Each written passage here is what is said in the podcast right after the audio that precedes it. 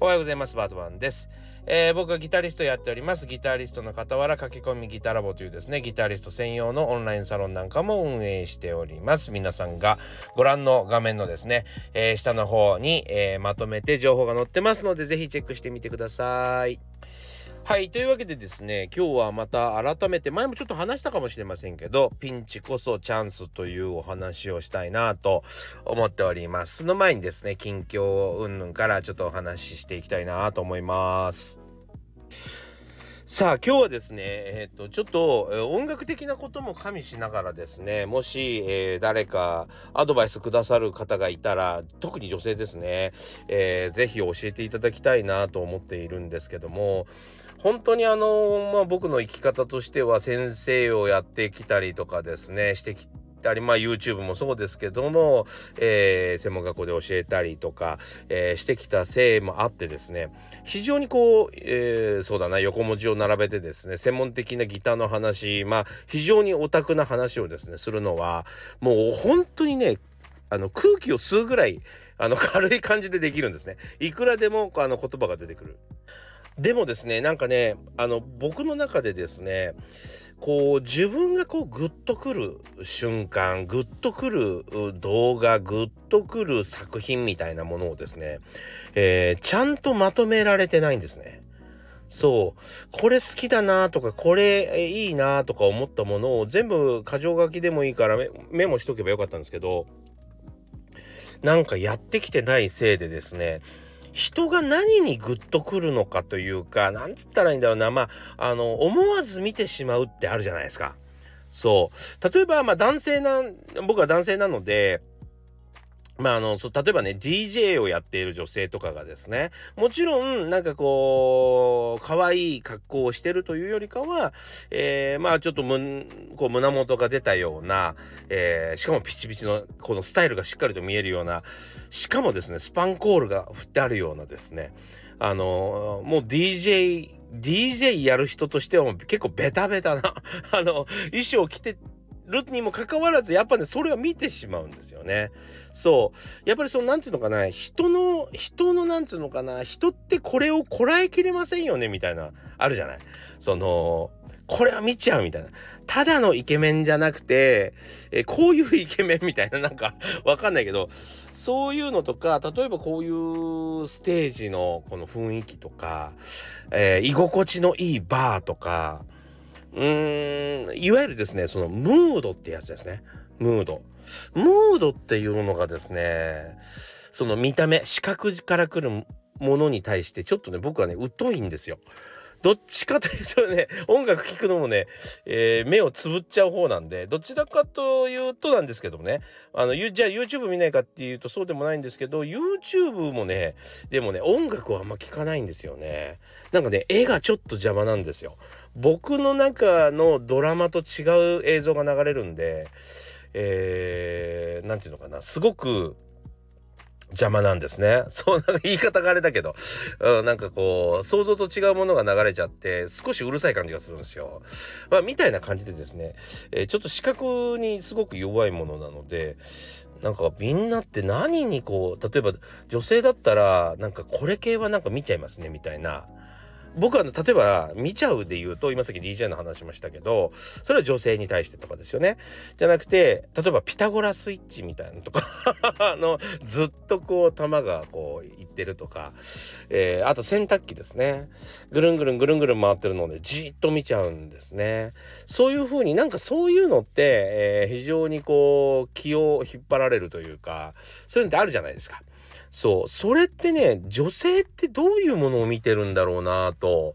えー、思うんですね。本当にだから僕は専門的な話をしすぎて誰にも、あの、見られないので自分で笑っててもしょうがないんだけど、そう。女性はどういうものをを作ると見てくれるのかっていうことがっていうかどんなものを 日頃見てるのかがちょっといまいち理解できずそれこそジャニーズを見てるとか、えー、LDH ねまあ EXILE の人たちを見てるとかそういうのはまあ当たり前として分かってるんだけどイケメンを見てるとかね、えー、筋肉質を見てるとかねそういうのはなんとなく知ってるんだけどそそのなんかこうなんつったらいいんだろうなえー、そういうものじゃない感じ。でなんかこういうのみこういうの見ちゃうよなみたいな。こういうそうなんだよね。それちょっとわからないからなんて言葉にしていいのかがわからないんだけど。その例えばほらあ江頭さんとかさ江頭2時50分さんとか、えー、非常にテレビに出てきてた時はキャーって逃げまとわれる対象だったのに YouTube になったらめちゃくちゃ女性ファイルじゃないですか。そう。もちろん楽しいからとかっていうのも多分あると思うんだけどなんだろうな例えば音楽を聴くにしても楽器を弾いてる人を見るにしても何を見てんのかなっていうね。そうそれがなんかちょっと興味があるんですよね。なんかちょっと自分の雰囲気作りにですねあのー、っていうかこれからね今までちょっと教育の方をずっとやってきたんですけどそういわゆるそのギターでね、えー、人のお役に立てるって言ったらまあちょっと僕は知識がいろいろあるからその知識を出した方がいいかななんて思って。えー、そういう YouTube にしたんですけど少しちょっと路線変更というかプラスアルファしていこうかなと思ってましてなんかどういう動画を撮ったらみんな見てもらえるのかなっていう例えばまあゆうりさんとか上手ですよね。ドあのドラマみたいにしてさなんかあの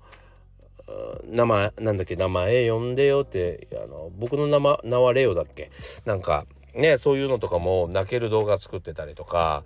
えー、そういうのが好きとかなんかそういうね意見をですね誰か聞かせてくれたら嬉しいなと思ってます。はい。いや、それもね、これもね、なんかね、えっとね、昨日だったか、一昨日だったかにですね、マーティ・フリードマンさんって言ってですね、えー、髪の毛もじゃもじゃの、えー、外国人のギタリストが日本で活躍してるのは皆さん知ってますかね。えー、あの人実は世界的なギタリストでして、えメガデスという、えもうヘビーメタルの超老舗のギタリストだったんですよ。それがなぜか、えっと、日本に日本の方が楽 しいというか日本が好きで、えー、いらっしゃって日本で活躍されてるんですけどもその彼がですねすごく面白いこと言ってたんですね。で最近ですねその海外というか特にアメリカの音楽を、えー、相当聴いたと日本で1年間聴いてる日本の曲よりこの1週間で聴いたあの海外の曲の方が圧倒的に多いだろうっていうぐらい、えー、最近こう海外の音楽にハマってると。それで海外の歌とかはですねもうパーフェクトだと。楽曲に合わせてその声のキャラクターからチューニング要素の音域ですね。音域とかそういうものも全部含めた上でもう完璧にチューニングされてると。もう完璧に曲に合わせてるってわけですね。そう。それに対しまたねちょっと違うのがこれ、ね、日本の歌だと。日本の歌っつうのはなんか、えっと、完璧じゃないんだよねみたいな。そう。完璧に、えー、チューニングされてなくてどこか頼りない。ちょっとなんかピッチもずれてるその声のね、えー、音程もちょっと外れてるみたいな外れてる可能性があるみたいなねそうそのなんか頼りなさがまあえー、っと日本語で言うとまあ下手馬っていう風に言われててその下手馬のせいでですね応援してあげたくなると。ね、この人一人じゃダメだと。えーと、周りが応援してあげなきゃ、えー、ダメかもしれないみたいなことで応援したくなるっていうこの風習を日本で学べたのはもう非常に大きなねあの自分にとっての収穫ですみたいなこと書いててでもちろんあの海外のあの音楽は大好きですと。ねえー、それに対してはもう何の色もないんだけどこの日本っていう世界ではですねすごくこの部分が独特ですよねみたいなことを書いてたんですね。そうそうという感じでですね日本ってなんかちょっとうーんやっぱり違うとこがありますよねこう。それこそね韓国とか、えー、そうだな中国もそうですけど、えー、あそこら辺はですねどっちかというとあの海外と同じようにパーフェクトピッチなんですよね。パーフェクトな感じで、えー、すごく力強く歌うしすごく何て言うのかな一人一人が立派な感じなんですけど日本ってちょっと頼りなさそうな方が売れたりする。これはちょっと変わってる部分だと思ってるんですよ僕も。そうそういうのまで、えー、考えるとですね、えー、日本みんな何聞いてんだろうなっていうか何はもう耐えられないというかグッときちゃうんですよねみたいなものって何なんだろうなっていう非常にですね興味があります。はい。あのー、誰でもいいので、えー、ぜひレターでもですね、教えていただけると嬉しいなと、レターをお待ちしております。ぜひあのもちろんもちろんあの自分で独り占めせずにですねそういう意見いただきましたらまたこの中でご紹介させていただこうかなとみんなのためにねそう思ってますのでぜひ、えー、女性はなんかこうなんつうのよかったら忖度なくぜひ、えー、教えていただきたいなと。あの僕の友達は友達の女性とかはもう筋肉が出るともう耐えられんと そういう人はいました。はい。そういう感じでですね、あの、いわゆるその実際こう付き合うとか付き合わないとかの話じゃないじゃない？そういうのって憧れとかさえー、なんつうのかな。旗から見てられるからうん旗から見てられるんだったら見たいものってあるじゃない。そうエンターテインメントとしてね。そうそういうところのですね忖度ない意見ができればいただけるとめちゃくちゃ嬉しいです、えー、どうぞよろしくお願いします。何歳からでも早弾きはできる。早弾きを諦めた大人ギターリストに夢を達成させた革命的な方法を詰め込んだ一冊がヤマハから発売。プロギタリストであり3.5万人 YouTuber 末松和人の1日10分40歳からの早弾き双方革命。購入は Amazon 全国の書店にて。さあ CM の後はですね、えー、ちょっと、えー、本題に行きたいんですけどその前にお知らせを少しさせてください。3月31日金曜日、えー、夜9時からですね、え僕の書籍をえー、僕の、えー、初の書籍ですね。1日10分40歳からの早引き双方革命をご購入の皆様とですねズーム飲み会ができたらいいなと、えー、思っております。はい。えーその、えー、URL というか、その、ズームのリンクはですね、えー、本についています。QR コードを読み取って、僕の YouTube に飛んでいただいてですね、スイープについてという動画の概要欄に貼ってあります。はい、えー、そちらからですねそちらのリンクをですねちゃんと保存して3月31日に、えー、ぜひ臨んでいただけたら嬉しいなと思っております。それとですね4月22日福岡はですね大堀公園というまああの地下鉄の駅もあるんですけどもその大堀公園の目の前にですね、福岡銀行の大きな建物があります。それの目の前ですね、えー、カフェドゥオペラさんでですね、えー、イベントをやるんです。出版イベントをやらせてもらうことになってるんです。えー、僕の本をですね、サイン本屋さんで10冊以上買った方はですね、僕のイベントを勝手に立てていいよっていうことにしてるんですよ。そう。えー、そして、えっ、と、まあ僕の宿泊費と渡航費だけ持ってもらえれば、僕はイベントしますよと、えそこで本の即売会をしますよということでですね、えー、今回は福岡のそのカフェドオペラさんで買っていただいたんでですね行くんですけども、えー、そちらがですねまあ日頃からライブとかもやってるもので、えー、今回はちょっとライブをしていただきたいなということだったんですね。なのでライブを基本的にやりながら、えー、と最後にちょっと即売会と、えーセミナーみたいなことをやらせてもらおうかなと思っております。はい。えー、僕のですね、ホームページね、www.bartman.com っていうところのですね、えー、ウェブショップで、えー、今、チケット販売しておりますので、えー、ぜひ、えー、お買い求めください。よろしくお願いします。さあ今日の本題なんですけども、えー、ピンチこそチャンスっていうことですね。どのくらいチャンスかっていうちょっとお話をしたいなと思ってるんですけどあのねこの間ちょっとお話ししたんですが僕のそのサロンメンバーがですねそのうちのサロンメンバーがえー大企業に勤めておりまして、えー、この間クラスがもうトップクラスに上がったわけですね。S クラスに上がったわけです。もう素晴らしいことですよね。で、えー、そこまで上がるのにですねあのまあ僕がどういうふうに仕事に関わるべきかというかそれはまだあくまでも音楽にですね僕にとってはね音楽にはどうやって関わったらいいかっていうどういうところが穴ができるとどういうふうに、えー、頓挫してしまうかみたいなことをまあサロンの中でもよく喋るんです。でやっぱりねその仕事ができるかどうかの前にやっぱり仕事っていうのはどういうものかっていうのを知らなきゃいけなかったりとか、えー、じゃあ何が必要なのかっていうのが分からぬまま働いてってでねうまくいくわけがないじゃないですか。で自分の役目が何なのかっていうのが分かってないでやっぱりやり続けるのってなかなか難しいですよね。そう。まあそういうことでですねできるだけ先に分かっとくべきだよねっていう話をよくしてるわけです。でどういうふうに関わるかっていうのを知っておきましょうと。例えばまあ挨拶するしないもね、えー、この間もお話ししましたけどこれがただのマナーだと思っていたら、えー、しなくてもいいじゃんっていうね、えー、感じなわけですよ。で、だから、ついついですね、仲のいい人には「えっ、とういおはよう」とかって言えるんだけどその絡みにくい先輩とかですよ。ね上司とかにはですね「あおはようございます」なんかねそのなんか気のない、えー、挨拶になってしまったりしてですね、えー、あいつなんか暗いなって評価されたりするわけじゃないですか。それよりねあこれはもう礼儀なんだとあくまでもあの防御策なんだと。自分が責められないための防御策なんだなんていうふうに考えれるんだったらそんなにいいことはないじゃないですかやっぱり。ねそう。で、それで、あの、自分を守りたいから挨拶してるっていう方が確実にやると思うんですよ。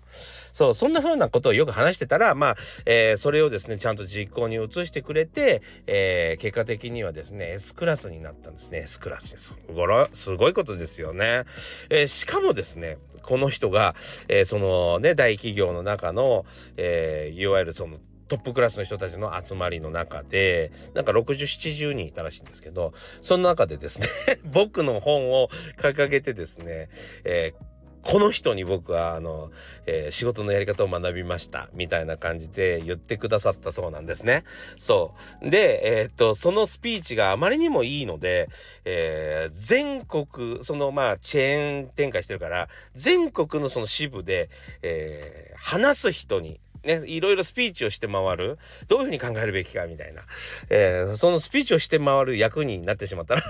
しいんですよ。すごい話ですよね。そうそう。まあ僕もあの本当に何ていうの自分のことのように嬉しいんですけど、えー、なんかねちょっとあのタイトルとちょっと違いますよね。話の内容がね。でね、えー、何かっていうとね実はあのこの S クラスに上がったこの方はですね最初ですね本当にテイカーの考え方しててとにかく自分だけ得すりゃいいっていう感じだったんですよ。ちょっと言い方が悪いけどでもね結構きつめのテイカーだったんですね。そうだからあのー、いや性格は悪くないですよ。これね、テイカーとかギバーとか知ってますかね言葉ね。要はその、えっ、と、奪いがちな人と与えがちな人ね。そういう感じですよね。そう、テイカーっていうのはやっぱりなんだかんだ楽しそうにしてるんだけど、絶対に自分の利益がある方にしか動かないみたいな、えー、人たちがいて、えー、そういうのをですね、まあフル発揮してたんですよねまだ、えー、うちのサロンにあのいらっしゃった子頃はですねでもやっぱり性格がよく口がうまいので、えー、みんなには好かれてるんですけど、えー、なんか話を聞いてると低下すぎて自分がもらうことに焦りすぎてて、えー、なんかギターもうまくいってないんですよ。要はねギターとかもまさにで、やっぱり情報って、あの、もらえばもらうほどうまくなるもんじゃないんですよ。そう情報ってもらいすぎると、えー、逆にね辛いもんなんですね。例えばさまあ簡単な話赤ちゃんがにね、生まれて赤ちゃんがそこそこあの話ができるようになった時に「お前はそのうち死ぬんだからな」「お前はそのうち死ぬんだからな」っつってそんなことばっかり抑えら教えられて、えー、人生を謳歌しなさいって言われても無理だと思わない？ねあんな楽しいこともあるよ。こんな楽しいこともあるよって言われてなんかちょっと嘘も半分混じりながら、えー、ほだされてるうちになんか楽しんであ、えー、いつかは死ぬっていうことに気づきじゃあもっと人生を謳歌しようかなと思ったりするわけじゃん。順番っていうのがあるよね。そうでもやっぱりねテイカーの人って順その自分がもう満たされることばかり考えるから、えー、逆にですねこの本当にギターとかかはもう如実に出るんですけどうまくならないんですよ。そう面白いんだけど定価はね全然うまくならないの。そう欲しがるばかり。で、えー、結果的に最初に最初に欲しがっちゃうからね。で誰かがくれるわけですよ。じゃあほら情報っつって。そしてその情報が今度ね合ってない。俺にはあの向かないとか合ってないとか。違う情報をよこせっていう。定価だから。そうそういう感じになっちゃうんですよ。そうくれくれくれくれ。全部。くれくれ言うようになるんですね。そう、まずね、そっから直さなきゃダメだよねっていう話をさせてもらったことがあるんです。そうじゃなくって、つって、もうほんとね、それはメールでやり取りしたんですけど、えー、長文でですね、どのぐらい話喋ったかな ?4 時間ぐらい喋ったかな？わかんないけど。そう、そんなこともあったりしてですね、そのピンチというか、やっぱり失敗が露呈してるという、露呈した状態で、そこでね、僕の話を聞く体勢が整ってたのがすごいよねまあそこら辺がね音楽のマジックでやっぱりなんかそこら辺のおっさんの話だと聞いてもらえないかもしれないんだけどやっぱりそこでギターっていうものが僕にあったそのねまあ武器があったのでまあその尊敬があったからこそ、えー、話が通った部分はあると思うんですけどもねそうなんかそのピンチがあったからこそ、えー、本当にうまくうんやり直せたんですねそう本当にねまあ嬉しいなと思う。そんなにありがたい話はないですよね。やっぱりね。そう。そうやって S クラスまで行ってね。そう。すごくなんか今ほんとねいろんなことがね、えー、うまくいってる方なんです。そう。だからまあ信じてもらう。まずはねあの僕を信じてくれたっていうのがすごく、え、大事なところだとは思うんですけどもね。そう。それをまた実行に移してくれて、えー、同僚とか仲間とかにですね非常に愛されて、えー、非常に楽しいようです。はい、だから本当にねピンチっていう時はっていうか、まあ、自分が失敗してる時はというか、えー、そういう時はもう本当にチャンスですよね。一回全部解体してですね何がわからないのか何ができてなかったからそういう結果が生まれたのかとかっていうのをですね、えー、まあ教えてくれる人がいるんだったら聞いても聞いた方がいいだろうし自分で改善できるんだったら、えー、しっかりと改善するタイミングなのかなと思いますね。はい。いや本当にあの人間って誰かから単純にこうやればいいんだよって教えてもらったりとかこういう風に生きていきなさいって言われたって変わらないじゃないですか。簡単に絶対変わらないんですよ。そう。あのいわゆるそのプラスだけしていくのは絶対無理なのね。足していくっていうのはしないの。自分の都合いいところだけ聞いて、えー、なんかその気になるだけ。でもねやっぱりね失敗した瞬間っていうのは自分がこう自分がこう何て言うのかなあのこうだと思ってたことが崩れ崩れ去ってる時だからこそ、えー、その時だから変わるしその時気づけるんだったら最高だよねっていう話なんですよね。そういや面白いもんですねだから僕あの失敗した時をですね本当に丁寧に過ごそうと思ってます。そう。あのー、やっぱり隠そうとしちゃったりするじゃないですか。格好つけたりね。そう、そうせずにですね、一回なぜ失敗したのか、何が原因だったのかっていうところ。要は、誤って、誤ってなんか適当に済ませちゃおうっていうんじゃなくて、しっかり考えようと思ってますね。うん。えー、特に今回のことがあってですね、そういうことを自分に対してもやるのがすごく大事だなと、あの、思いました。はい。というわけでですね、ピンチはチャンスというね、えー、お話をちょっと前話した感じとは違う、えー、感じでお話しさせてもらいました。今日もご視聴ありがとうございました。えー、いい日になりますように。えそれではまた。